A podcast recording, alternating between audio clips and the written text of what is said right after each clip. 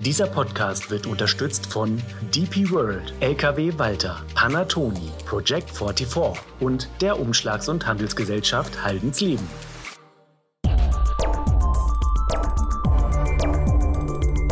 DVZ, der Podcast.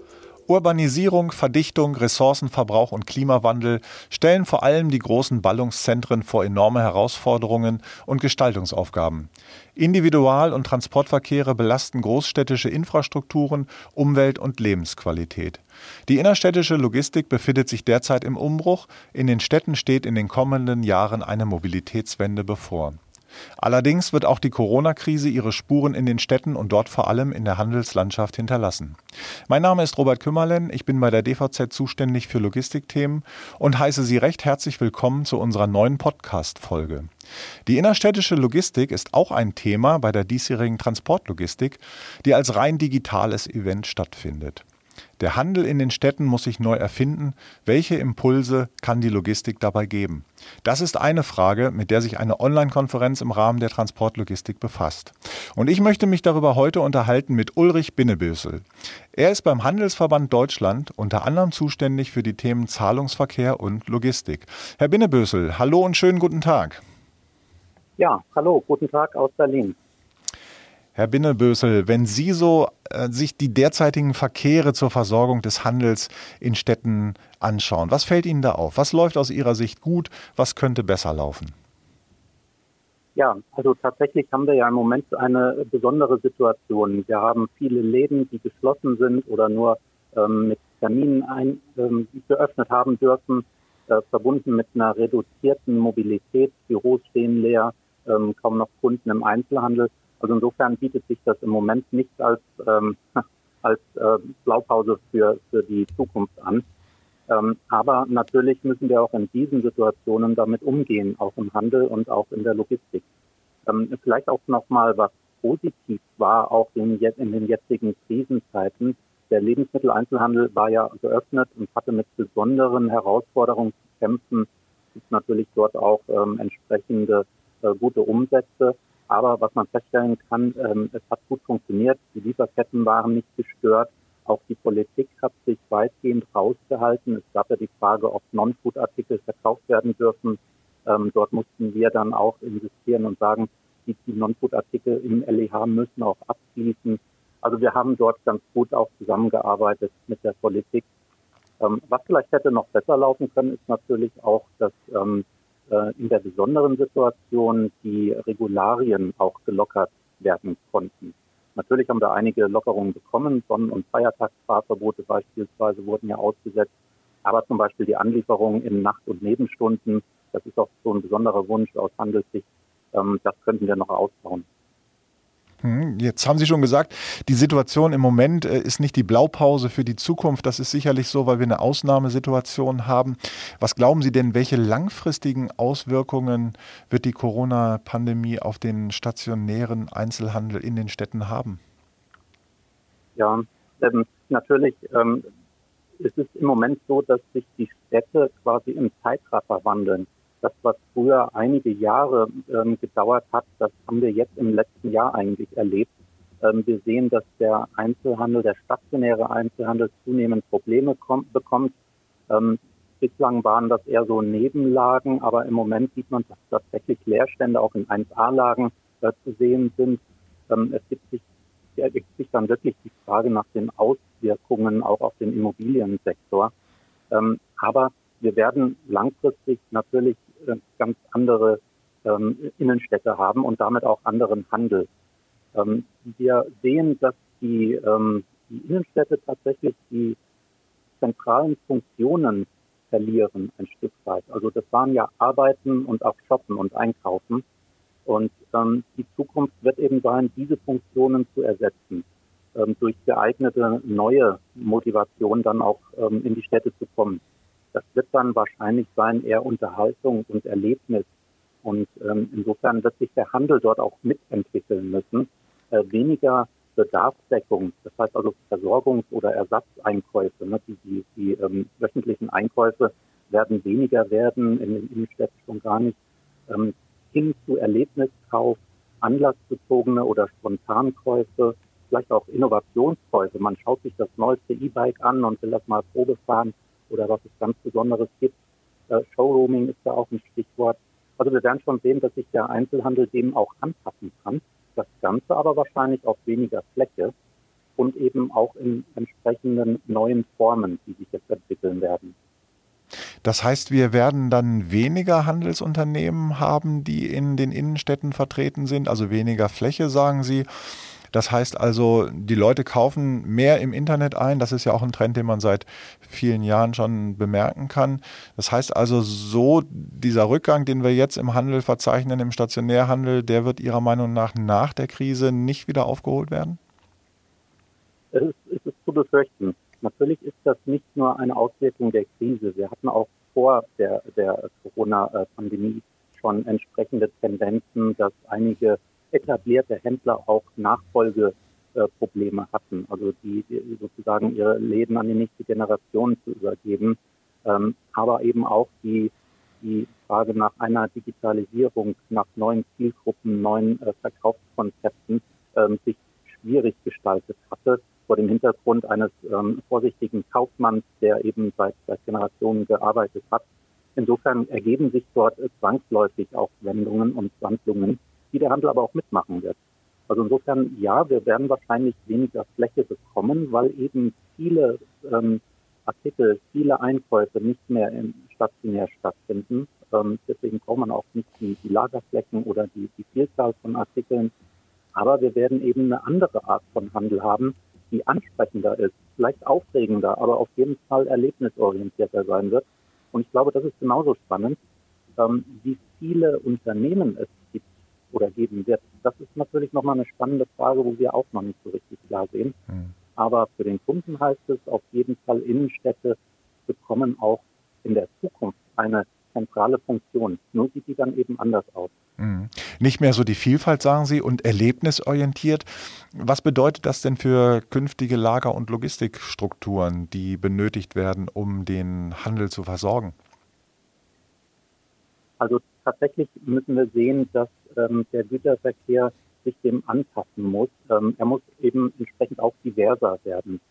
Ähm, die zunehmenden ähm, ja, unterschiedlichen Anforderungen werden dann natürlich auch mit unterschiedlichen Transportfahrzeugen äh, ähm, ausgerüstet werden.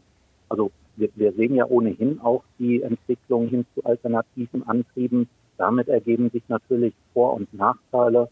Nachteile beispielsweise Reichweiten, Nutzlast und, und damit die Herausforderung, auch die Verkehre neu zu gestalten, aber eben auch Vorteile durch äh, geringere Umweltbelastung oder eben ähm, auch durch, durch Ausnahmen, die damit möglich werden. Ich komme zurück auf die Nachtlogistik, dass man vielleicht den, den Güterverkehr vom Personenverkehr trennen kann, zeitlich trennen kann, ähm, aber eben auch durch die äh, zunehmende, ähm, wie soll man sagen, Atomisierung von Warenströmen, die eben nicht mehr die großen Fahrzeuge unbedingt notwendig machen, sondern eher kleinere, aber dafür mehr Lade- oder Abladestationen ermöglichen das sind alles Punkte, die natürlich auch der, der Güterverkehr und die Logistik in der Innenstadt verändern werden.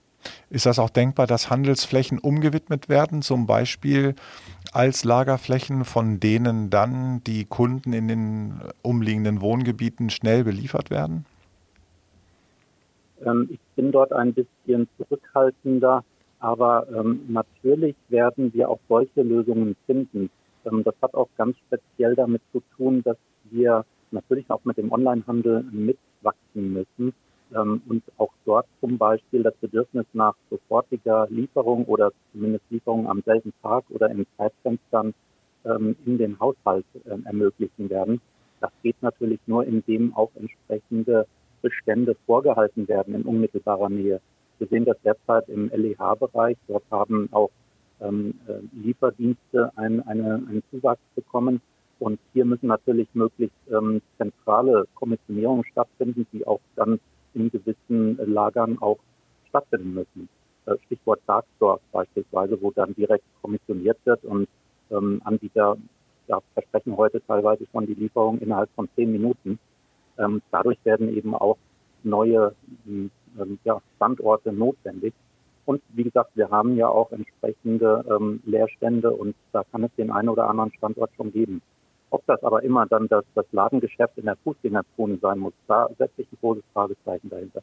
Da haben wir sicherlich andere Funktionen, die dann diese Standorte übernehmen können von einigen Handelsketten ist auch zu hören, es könnten auch Parkflächen sein. Also auch die Parkhäuser der, der großen Handelshäuser, die teilweise vorhanden sind, sind möglicherweise auch noch als Logistikstützpunkte zu nutzen. Wäre auch eine Überlegung. Genau, also es gab auch die Überlegung, dass ähm, ja Mikrodepots beispielsweise auch in, in Parkflächen ähm, oder in, in Parkhäusern ermöglicht werden. Hier kommt es dann darauf an, wie die Zufahrten sind, wie die Lasten sind, ähm, die auch getragen werden müssen die Erreichbarkeiten. Ähm, da mag es schon Standorte geben, ähm, die eben dann umfunktioniert werden können. Ähm, hier sind ja auch sehr viele Tests und Piloten im Gange und auch ähm, entsprechende Netzwerke im Aufbau, die es ermöglichen, eben von solchen zentralen ähm, Standorten aus in die Feinverteilung zu gehen. Ähm, Im besten Falle dann mit dem E-Bike oder mit einem kleinen Fahrzeug, das dann eben auch in der Fußgängerzone fahren kann beispielsweise oder zumindest nicht auffällt. Mhm. Sie sagten schon, in der Stadt wird der, das Einkaufserlebnis ja, erlebnisorientiert sein, künftig vielleicht mehr. Online-Shopping äh, nimmt zu. Da würde mich jetzt nochmal interessieren, wie genau sieht denn dann die Rolle des stationären Einzelhandels aus? Also wie ist die Beziehung zum Online-Shopping? Also ist es so, der Kunde geht in einen Showroom, schaut sich was an, probiert was aus, kann da aber nicht kaufen, sondern bestellt dann im Internet und dann wird es ihm wieder aus einer Filiale geliefert? Oder wie, wie genau muss man sich das vorstellen oder wie könnte man sich das vorstellen? Das ist natürlich eine der, der ähm, Varianten, die ähm, auf der Hand liegen. Also Showrooming ist ja auch kein sehr neues Konzept. Ähm, findet ja auch heute schon statt. Viele Kaufhäuser wandeln sich auch gerade in, in, ähm, in solche ähm, Konzentrationen von Showrooms, von Herstellern oder von, von integrativen Händlern. Ähm, das ist sicherlich ein Punkt. Ähm, wir sehen aber auch in Verbindung mit äh, der, der Ware selbst, dass ähm, die Individualisierung von Produkten bis hin zur, zur Endproduktion, also zur, zur ähm, Fertigung auch wieder in die Städte zurückkommen kann. Ähm, ich spreche jetzt noch nicht von 3D-Druck, aber zumindest vom, vom ähm, Veredeln von Produkten mit, mit individuellen Optionen. Ähm, das sind zum Beispiel auch Möglichkeiten. Aber eben, wir sehen eben hier vielfältige, eben nicht nur Verkaufsaktivitäten, sondern eben auch Serviceaktivitäten.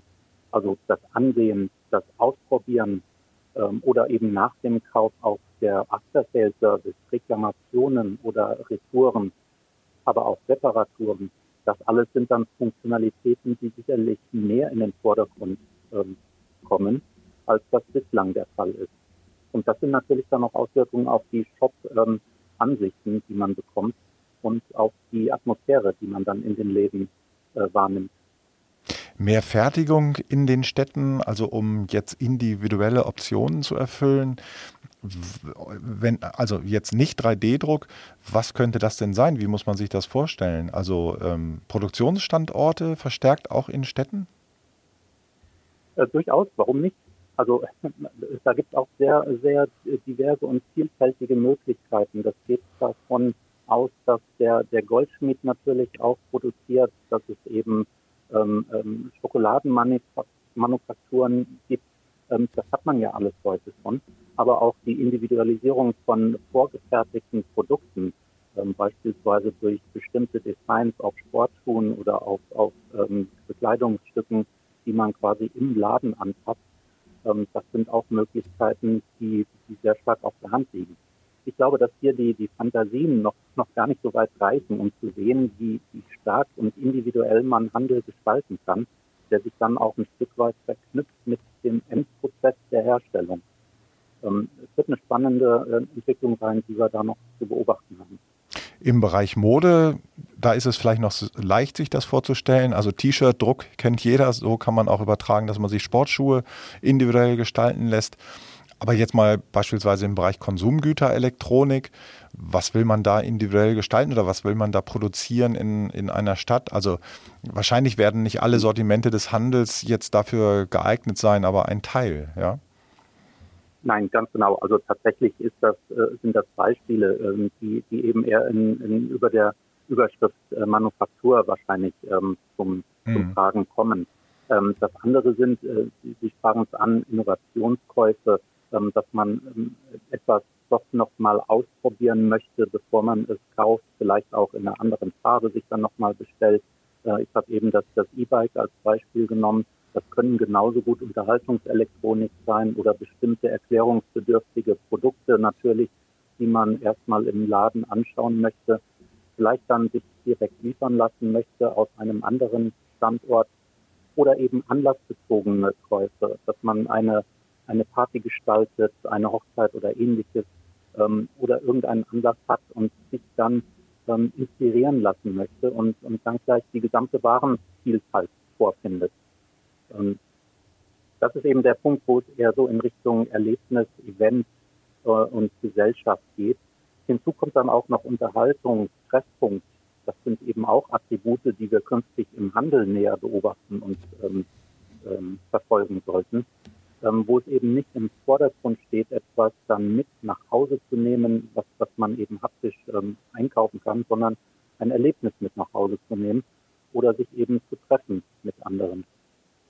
Ist das auch sozusagen eine Erweiterung, ich will nicht sagen, oder Ablösung der Beratungskompetenz, die man ja bislang im Handel als so ein Alleinstellungsmerkmal ausmachen kann? Also zumindest im Fachhandel würde ich mal sagen, ist die Beratungskompetenz schon ein hohes Serviceversprechen auch. Also wie entwickelt sich das in, in diesem Punkt weiter?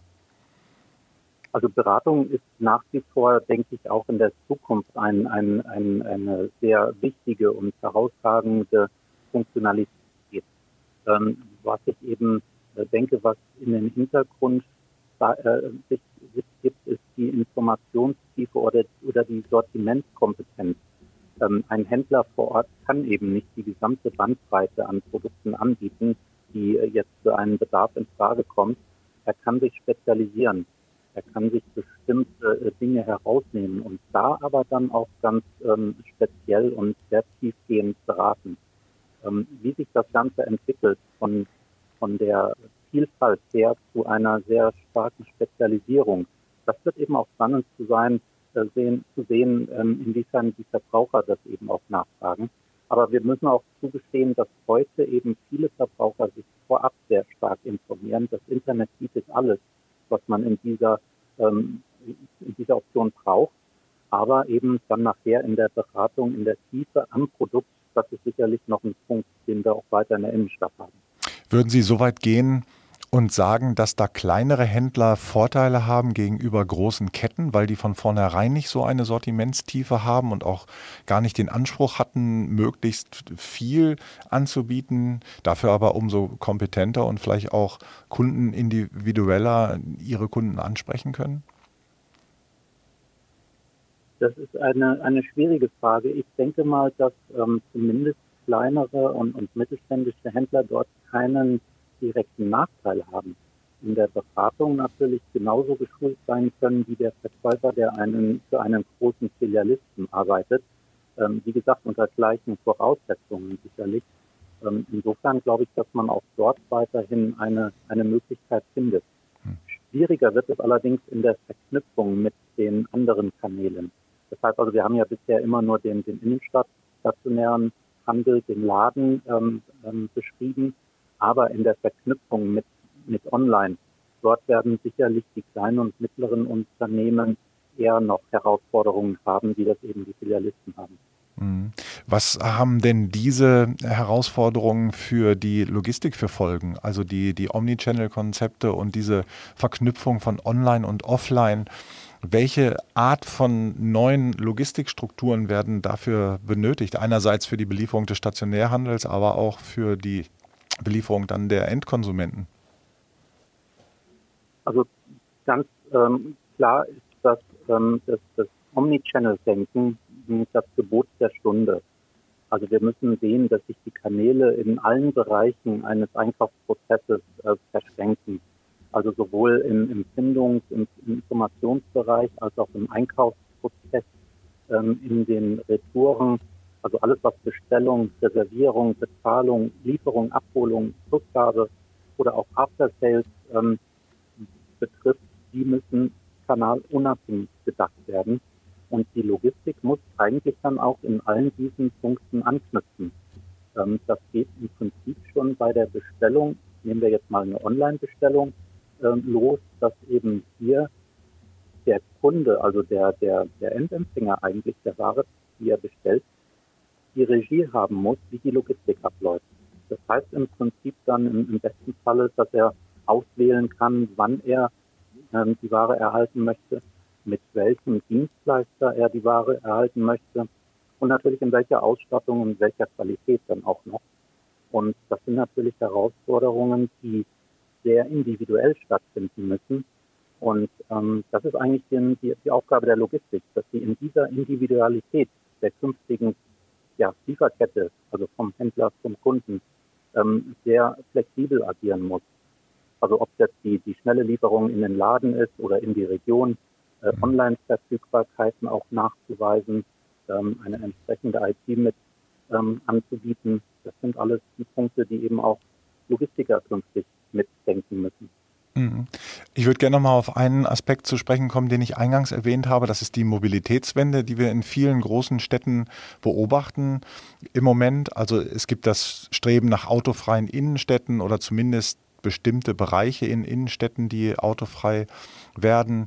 Weniger Pkw möchte man in den Städten haben, zum Teil dafür mehr Sharing-Angebote und mehr Nutzung von ÖPNV und auch mehr Platz für, für Radfahrer und Fußgänger. Also all das vor dem Hintergrund, die Lebensqualität für die Menschen in den Städten zu erhöhen.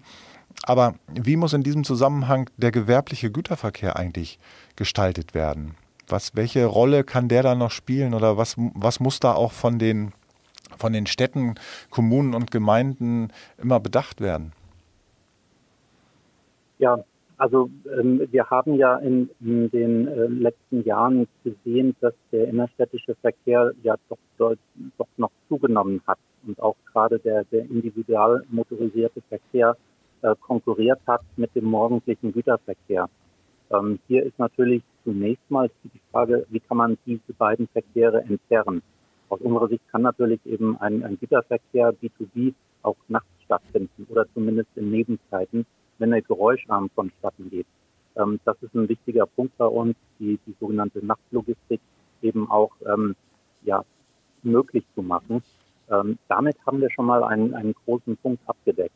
Das ist in erster Linie natürlich der Filialverkehr. Nehmen wir LH-Filialen in den Innenstädten, die eben ähm, per Nacht auch geliefert werden können. Aber ich gehe auch weiter und sage, dass auch Cab-Verkehre ähm, nachts stattfinden können, wenn sie eben in einem Geschäft auf einen Abnehmer treffen. Der Abnehmer ist entweder die Person im, im Geschäft oder eben eine, eine Schleuse, eine Möglichkeit der Warenübergabe. Ähm, das sind erstmal die Punkte, die eben Logistik auch direkt und, und relativ zeitnah umgestellt werden kann. Mhm. Hat natürlich auch Auswirkungen auf die Vorprozesse ähm, und, und auf Arbeitszeiten und ähnliches, aber es ist eine, eine gute Möglichkeit. Das ist aber bei weitem nicht alles. Ähm, ich denke, das ist auch kein Geheimnis, dass wir eben in, in alternative Antriebe wechseln müssen, dass dort eben im Innenstadtbereich die Elektromobilität das natürlich das, ähm, das Mittel der Wahl ist hier haben wir dann auch die Möglichkeit, neue Fahrzeugkonzepte einzubinden. Ähm, Lastenrad hatte ich eben schon angesprochen, das tatsächlich auch durch eine Fußgängerzone fahren könnte. Ähm, bisher hat man dort die Lieferwagen gesehen, die vor dem Schaufenster parken und das hat dem Handel auch nicht gefallen und stört auch die Besucher. Künftig mit kleineren Fahrzeugen ist das, denke ich, durchaus möglich und, und auch schneller möglich im Übrigen auch für die Verkehre wieder hinaus aus der Fußgängerzone, ähm, wenn es um, um ähm, Belieferung am selben Tag geht.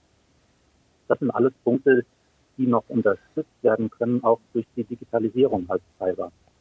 Ähm, das habe ich eben auch schon angedeutet, dass man eben hier zunehmend auch ähm, den Kunden selbst als den Regisseur der, der Logistik sieht, der eben dann auch bestimmt, wann er was haben möchte. Und das alles ist natürlich eine Aufgabe für den innerstädtischen ähm, Logistiker auch. Ja. Im Übrigen, was, was vielleicht, ähm, was ich, was ich eher negativ sehe, ist, wenn, wenn diese ähm, Situation und diese Thematik ähm, vor dem Hintergrund eines Gebietsspediteurs diskutiert wird, der im, im schlechten Falle auch noch von einer Kommune oder einer, einer Stadt ähm, gestellt wird. ich denke, dass wir da einen deutlichen Qualitätsverlust haben werden und ähm, empfehle eben nicht, hier in dieser Richtung weiterzudenken, sondern das muss man tatsächlich der Wirtschaft überlassen. Mhm. Ähm, woran sich einige Bewohner von Städten auch stören, das sind die CAP-Verkehre. Hm, gefühlt ist das bei manchen vielleicht so, dass die hm, sehr stark zugenommen haben und halt ständig die zweite Reihe zuparken. Hm, das sind natürlich alles äh, immer nur persönliche Empfindungen und nicht unbedingt der Realität entsprechend. Aber davon mal abgesehen, eigene Lieferspuren für CAP-Fahrzeuge, halten Sie sowas für sinnvoll und sollte sowas bei der künftigen Innenstadtplanung auch berücksichtigt werden, stärker? Also ich ähm, denke mal, dass äh, wir hier, wenn, wenn es eigene Spuren gibt, ähm, es war ja auch mal angedacht, dass, dass Elektrofahrzeuge eben die Busspur mitnutzen können, hm. dass wir hier natürlich auch schnell an Grenzen kommen, wenn sich das wirklich dann auch zum, zum Normalfall ergibt. Aber in diesem Falle ähm, unterstützen wir auch eine Aktion, die eben äh, fordert, ausgewiesene Ladezonen auch für diesen Zweck einzurichten und freizuhalten. Natürlich ist das Parken in zweiter Reihe ein, ein Flaschen oder ergibt einen Flaschenhals, der, der dann häufig zu Staus führt. Das muss vermieden werden. Und insofern sind eben Ladezonen, die an den festen Punkten stehen, die man durchaus ermitteln kann und dann eben auch verfügbar sind und nicht fremdgenutzt werden durch, durch abgestellte Autos, ähm, sind eben auch ein deutlicher Faktor, um hier voranzukommen. Und ähm, da gibt es möglicherweise auch will ich nicht ausschließen, auch ähm, digitale Mittel, dass man das in die Tourenplanung mit einbeziehen kann, so dass tatsächlich der Verkehrsfluss nicht gestört wird durch diese Lade, Entladevorgänge oder Deladevorgänge auch möglicherweise. Mhm. Was man in der Vergangenheit auch immer gehört hat, das war, dass mit der Logistik, die den Handel versorgt, im Vorfeld eigentlich auch schon eine Menge beeinflusst werden kann in Bezug auf die Filiallogistik selbst. Also auf das Verräumen in den Filialen, was ja auch ein Kostenfaktor ist. Wenn man das richtig plant, kann man also dort die Abläufe auch innerhalb einer Filiale noch ähm, optimieren. Ähm, wie bewerten Sie das? Ist da noch Luft drin? Lässt sich da noch was machen? Also durch die zuführende Logistik, dass man im Bereich der Filiallogistik noch Optimierungspotenziale heben kann? Also ich denke durchaus. Ähm, es gibt natürlich einige Händler, die eben die, die Filiallogistik oder In-Store-Logistik äh, schon entdeckt haben als, als Kostenfaktor auch und sich dort äh, entsprechend ähm, ähm, etwas einfallen lassen.